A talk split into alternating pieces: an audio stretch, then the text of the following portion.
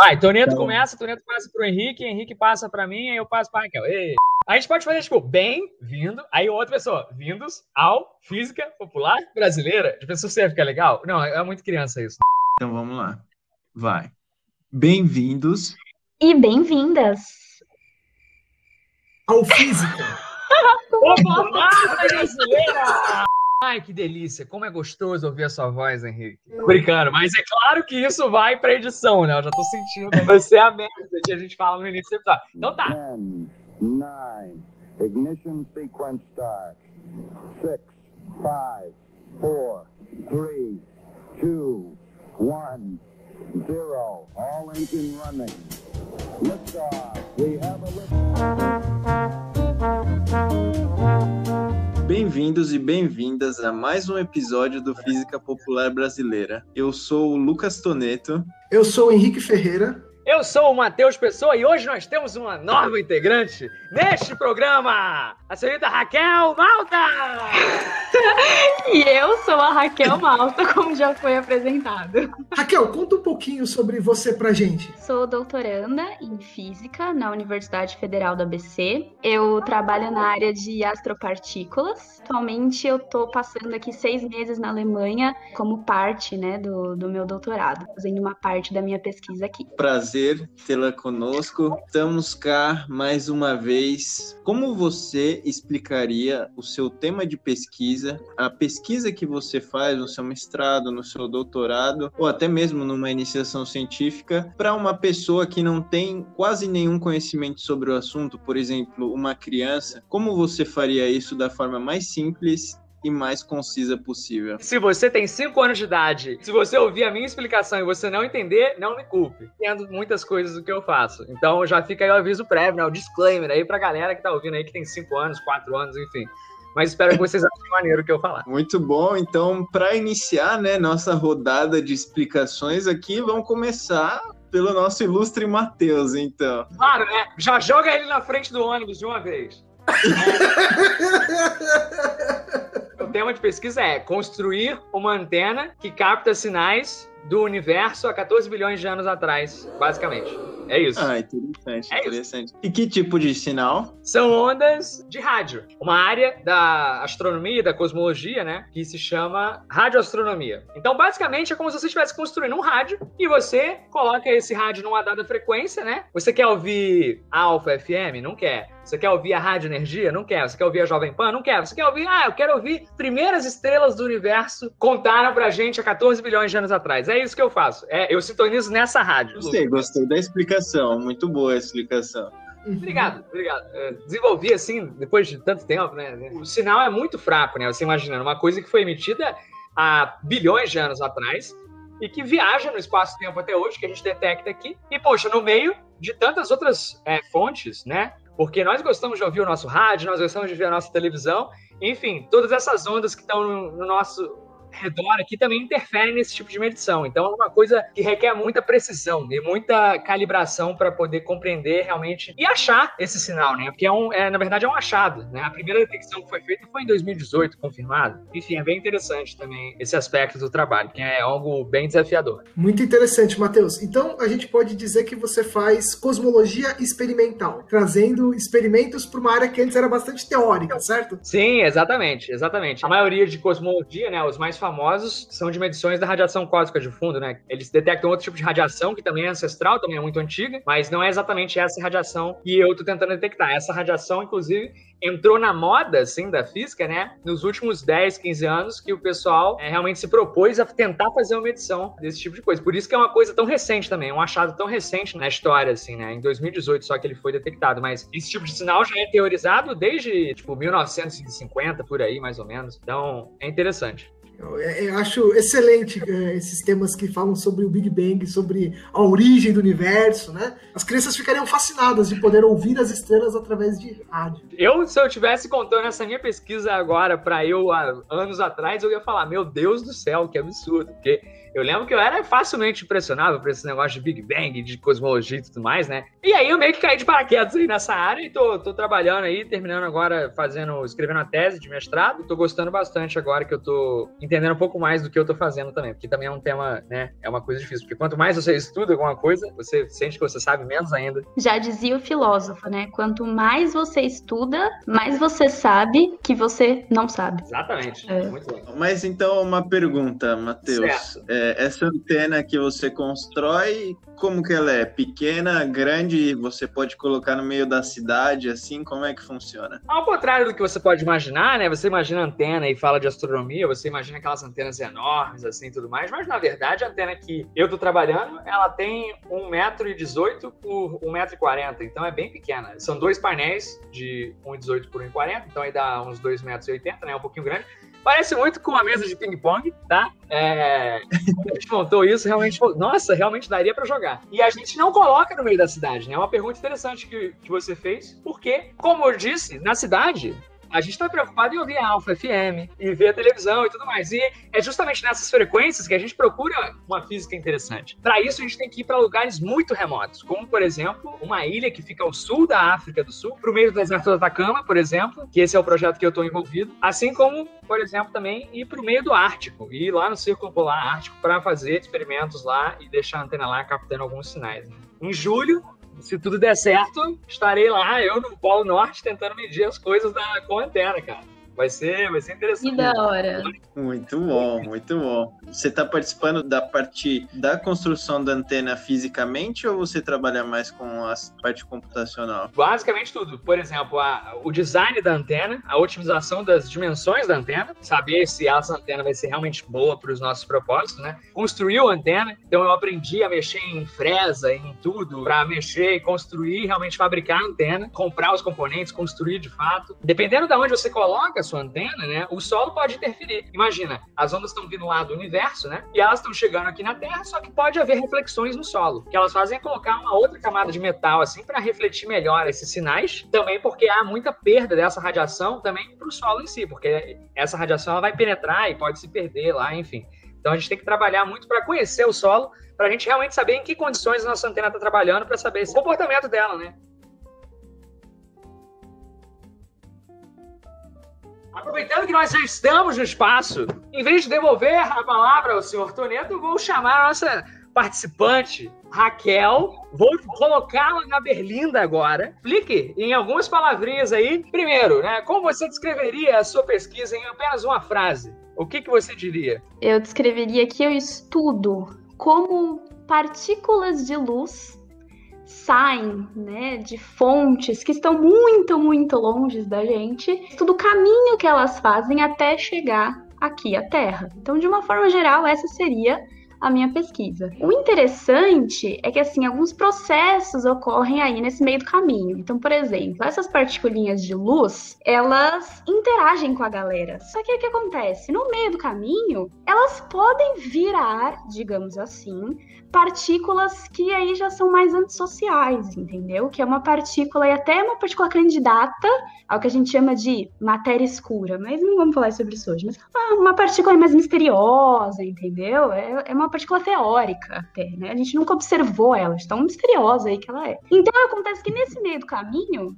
ela pode virar essa partícula antissocial. E aí, se a partícula é antissocial, ela vem diretaço ela vem sem interagir com ninguém, entendeu? É, a gente não consegue observar essa partícula porque ela não vai interagir com a gente. Eu estudo, né, esse processo que pode acontecer no meio do caminho dessa partícula de luz que é super, né, vai interagir com a galera, virar uma partícula antissocial, né? E também estudo possivelmente como essa partícula de luz vai ser detectada aqui pela gente, né, por telescópios. Vai estar aqui na superfície do planeta. Você falou telescópio, mas não é um telescópio igual o meu, não é um rádio que tipo de coisa você está tentando detectar? São ondas de, de rádio? Não, a gente detecta um tipo de radiação que o nome bonito dela é radiação Cherenkov. O que, que é isso? Se você tem uma partícula que ela passa pela atmosfera com uma velocidade maior do que a velocidade da luz passaria naquele meio, ela vai emitir uma luzinha ultravioleta, digamos assim, tá? Vai emitir uma radiação diferente. Então esse telescópio, ele detecta só essa radiação que vai ser produzida nesse caso, tá? Então a gente diz que é uma medição indireta. A gente não está medindo exatamente a particulinha que chegou, a gente está detectando aí o produto dela, digamos assim. Então basicamente um telescópio Cherenkov, né, de radiação Cherenkov, ele é um monte de espelho, tá? Como se fosse para coletar né, partículas e aí todos esses espelhos eles apontam como se fosse para o mesmo lugar, para ser focado em uma câmera, né? Então essa câmera ela vai detectar né, esse sinal dessas partículas e vai acontecer toda a parte né, de processamento desse sinal. Ah, maneiro então, Raquel. E onde que esses telescópios ficam assim? Atualmente a gente tem três grandes telescópios né, desse tipo, né, três empresas, digamos assim, três colaborações. Um fica na Namíbia, outro fica em La Palma e outro fica no Arizona nos Estados Unidos. E aí a gente tem é, mais um aí que está sendo construído, que especificamente é o que eu faço parte da colaboração. Vai ser uma parte construída no Chile e uma parte construída também em La Palma. E só uma pergunta, como é o nome dessa partícula antissocial? O nome dela é partícula tipo Axion tá? Então a original zona seria o axion, que é essa partícula aí. Só que aqui eu estudo é mais ou menos axion, então a gente chama de partícula tipo axion, tem algumas semelhanças, né? Também uma outra pergunta que surgiu à minha cabeça é que o Matheus, ele também detecta ondas eletromagnéticas e a luz é uma onda eletromagnética. Mas você falou sobre partícula de luz. Como é que é essa história da partícula onda, exatamente? O que acontece é que a gente tem uma dualidade, né, digamos assim, dependendo a luz, ela tem um comportamento de partícula e ela tem um comportamento também ondulatório. Ela é as duas coisas ao mesmo tempo, digamos assim, e quando a gente mede ela, quando a gente interfere aí, né, vai tentar medir, ela pode horas se comportar como partícula e horas se comportar como onda. Então essa partícula, ele é um fóton de luz, né, tá viajando aí no, no universo, e aí ele pode, de repente, mudar, né? Ele vai virar esse tipo áxion. Isso, quando ele está viajando, ele pode virar uma partícula tipo áxion. E é isso que você está tentando detectar aqui na Terra com esses telescópios é, Isso, na verdade, como essa partícula tipo áxion, ela não é detectada, a gente vai ter um fluxo diferente, né, medido aqui na Terra de alguma fonte determinada, né? Então, se não tivesse partícula tipo Axion, eu ia medir, né, mais fótons que eu mediria com a partícula tipo Axion, porque como elas não interagem, a gente não consegue medir elas. A gente consegue ter uma estimativa aí pela diferença do fluxo que a gente mede. A história de Axion, assim, ela é muito recente, né? Ele foi teorizado, acho que em 1970, por aí. Tem muita coisa ainda para ser estudada, sabe? É, e ele nunca foi detectado ainda, né? Então ela é uma partícula que surge como uma resposta para um problema, da, o problema CP forte, e assim, a gente nunca detectou, né? Uma partícula teórica ainda. Então acho que tem tá muito no começo ainda da, desse estudo, assim.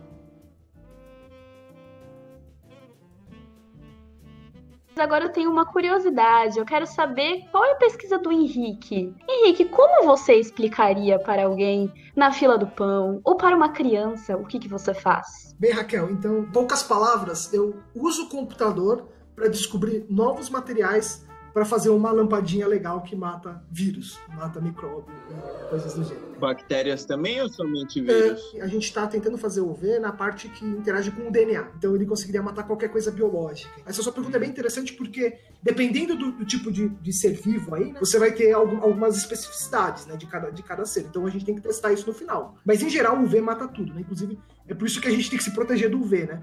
Porque senão ele queima as células da nossa pele e tal. Então, para que, que eu faço essa pesquisa? Bem, para a comunidade científica em geral, então a gente tenta avançar sempre os nossos conhecimentos, né? Existem LEDs UV hoje, já existem, só que eles têm baixa eficiência. Eles gastam muita energia, então a gente quer fazer eles ficarem mais eficientes, gastarem menos energia. Agora, para a comunidade em geral, né, para a sociedade em geral, você ter LEDs UVs mais eficientes que conseguem eh, matar maior quantidade de vírus consumindo menos energia, pode baratear os equipamentos de esterilização, os equipamentos podem ficar mais baratos. Você pode, inclusive, pensar em colocar talvez lâmpadas UV para esterilizar, sei lá, em um ar-condicionado.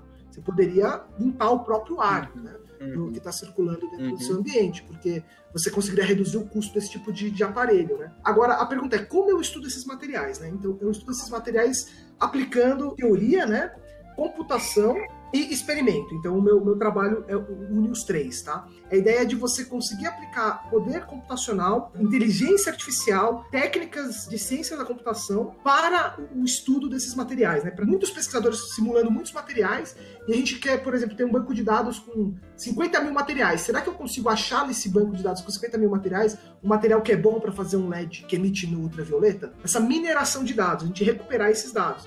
Então a gente faz tanto a parte de simulação quanto a parte de recuperação de dados, que a gente chamaria de data mine, né? Um pouco também de é, big data, né? Você trabalhar em grandes quantidades de dados.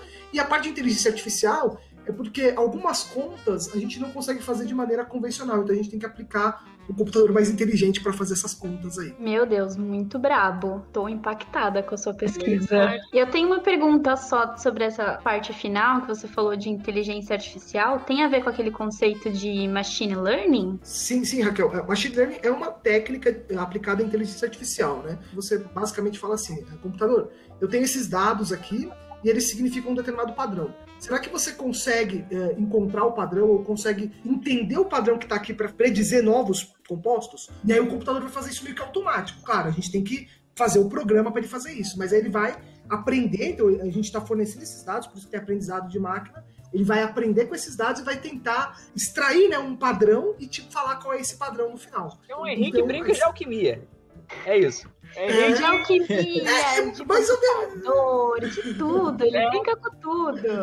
A sacada, Matheus, é que a gente não faz isso no experimento em laboratório. Por quê? Se eu for fazer um experimento em laboratório, tem um custo. Se a gente já sabe a teoria básica, por que a gente não tenta simular no computador? O computador consegue simular muito mais. Então eu consigo trabalhar com ordens, por exemplo, fazer 20 mil experimentos. Coisa que eu não conseguiria fazer nem em um ano de trabalho. Ah, no, no mas se eu, eu te deixo aí com uns 10 litros de coca e te dou duas semanas, eu.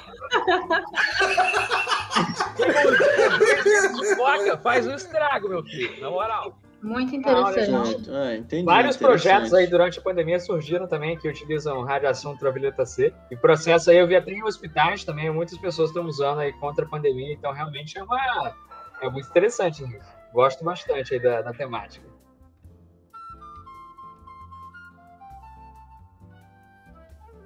Então, agora, né, só resta a gente saber qual é a pesquisa do senhor Toneto. E aí, Toneto? O que, que você anda estudando aí? Como primeira coisa, todas as pessoas aqui falaram sobre luz, sobre ondas eletromagnéticas, né? Eu vou falar sobre um outro tipo de onda que seriam as ondas gravitacionais. Tentando explicar de uma maneira bem simples, né? Eu estudo a emissão de ondas gravitacionais por estrelas de nêutrons. Primeiro, estrela é uma estrela que nem a gente está habituada. Se a gente olhar para o céu, a gente vai enxergar um monte de estrelas. Uma estrela de nêutrons seria uma estrela que é muito pesada, mas que já está bem velha. Então, ela já está bem próxima do período quando ela vai morrer. Então, seriam os últimos estágios da vida dela. O que, que ela tem de especial? Então agora imagine que você vai pegar toda a massa do Monte Everest que fica no Nepal, você vai pegar todo esse Monte Everest e colocar num dado de jogo de um centímetro cúbico. E aí você vai ter uma massa gigantesca num volume extremamente pequeno. Essa densidade que vai estar ali é mais ou menos a ordem de grandeza da densidade que se pode atingir em uma estrela de nêutrons. Quando você tem uma coisa que é tão densa assim, a malha do espaço-tempo, que seria como se funcionasse como um colchão, como um lençol estendido, e aí quando eu jogo alguma coisa extremamente densa em cima desse lençol, vai ter uma perturbação. E essa perturbação é o que são as ondas gravitacionais. Descobrindo como isso funciona, estudando essa emissão das ondas gravitacionais pelas estrelas de nêutrons, a gente consegue entender sobre o que tem dentro daquelas estrelas. Por que, é importante esse experimento? Assim? Ele causa algum impacto na sociedade também ou realmente é só uma curiosidade que a gente está querendo matar? Primeiro de tudo, né, para a detecção de ondas gravitacionais, existe uma grande colaboração chamada LIGO, fica nos Estados Unidos, né, em duas cidades nos Estados Unidos. Tem uma parte da colaboração que se chama Virgo, que fica na Itália. No futuro vai ter uma no Japão chamado Cagra. Em cada micro sociedade onde ficam esses ramos do experimento, a economia do local gira ao redor desses experimentos. Fora toda a movimentação da economia que é gerada na cidade, a tecnologia para você conseguir detectar ondas gravitacionais, que são uma coisa muito sensível, você precisa de muita tecnologia para conseguir fazer o experimento. Então, por exemplo, uma das coisas mais marcantes é que você precisa gerar vácuo. Tem vários quilômetros com vácuo. Isso é uma coisa muito difícil de ser feita e é necessário uma tecnologia extremamente avançada. Muitas dessas tecnologias que são geradas nesses experimentos de altíssima precisão podem ser levadas posteriormente para outros campos da física, da medicina, da robótica, para se estudar várias outras coisas e para ter várias outras aplicações. Tópicos que a gente pode abordar nos nossos episódios futuros aí em mais detalhe, mais exemplos de coisas malucas que cientistas inventaram que vieram, por exemplo, coisas do nosso dia a dia. Vários exemplos aí que o Henrique, eu estou sentindo que ele vai até falar, mas guarda para o episódio, Henrique. Não fala agora. e faz uma pergunta para o Lucas, Toreto. Vai, vamos lá.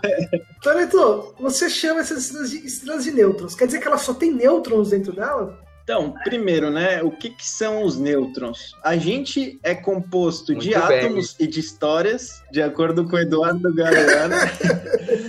Os átomos são feitos de prótons, nêutrons e elétrons. A grosso modo, essas as partículas que compõem os átomos. Os nêutrons, então, são coisas extremamente pequenas que ficam ali dentro do núcleo dos átomos, certo? E, a princípio, historicamente falando, no desenvolvimento para se estudar o que era uma estrela de nêutrons, supôs-se que ela era feita somente de nêutrons. Hoje, a gente já sabe que essa não é a situação. Então, na realidade, elas não vão ser feitas apenas de nêutrons, mas vão ser feitas com outros tipos de baryons. O que é um báryon? É qualquer coisa que é composto por quarks. Na verdade, hadrons são compostos por quarks, e aí os hadrons são separados em mesons e em baryons. Os mesons são é um par quark-antiquark, baryon são três quarks, né? Coisas que ainda são menores do que um próton e um nêutron. São tipo mini coisinhas que estão dentro dessas partículas, é isso? Sim. É como se você pegasse um brigadeiro e você ah, tivesse olhando E aí, dependendo de quantos granulados tem, é chamado e... de alguma coisa diferente, é isso? Exatamente. Exatamente. Então, de forma geral, a matéria nas estrelas de nêutrons é composta por esses hadrons, ou também você pode ter esses quarks aí espalhados. Foi mais um Física Popular Brasileira. Eu sou Matheus Pessoa. Nos vemos no próximo episódio. Tchau, tchau, até mais. Mais um, dá mais um em 20 minutos? Eu tô cansado, mas Vocês pode cansaram? Ser. Não é como se eu tivesse uma vida também, né?